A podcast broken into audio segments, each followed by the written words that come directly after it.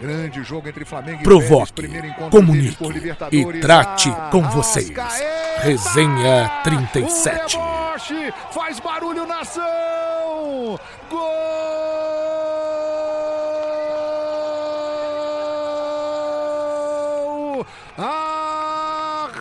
Arrascaeta!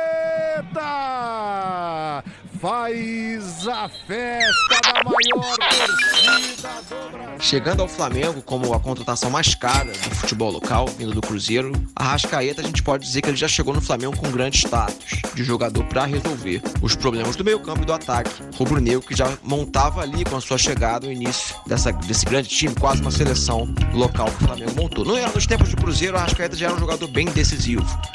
Com certeza, marcou gol em final de Copa do Brasil, foi bicampeão da Copa Nacional, fez boas participações em campeonatos mineiros, campeonatos nacionais, mas ainda não tinha um status de grande craque do futebol brasileiro. Quando ele chega ao Flamengo, ele chegava precisando se provar ser um jogador completamente acima da média para os nossos níveis de competição. Aqui no Brasil, eu acho que não tem ninguém tem dúvidas que ele já conseguiu alcançar esse status. Grandes gols, grandes taças, um papel grande como protagonista rubro-negro levaram a um status que com certeza ele não tinha com a camisa do Cruzeiro. Pensando internacionalmente, ainda falta o Arrascaeta conseguir ser um grande jogador, por exemplo, na seleção uruguaia, foi reserva na última Copa do Mundo, às vezes sofre com lesão quando tem que ser convocado.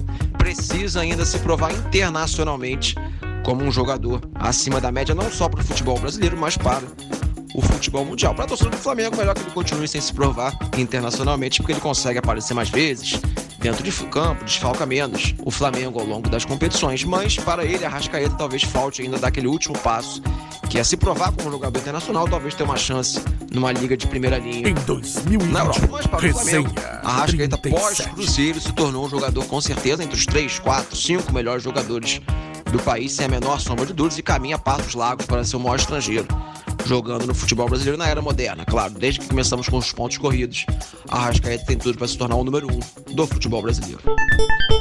E o meu destaque é o seguinte: o Arrascaeta é um deboche. Em 2021, venha provocar, comunicar e tratar com Resenha 37.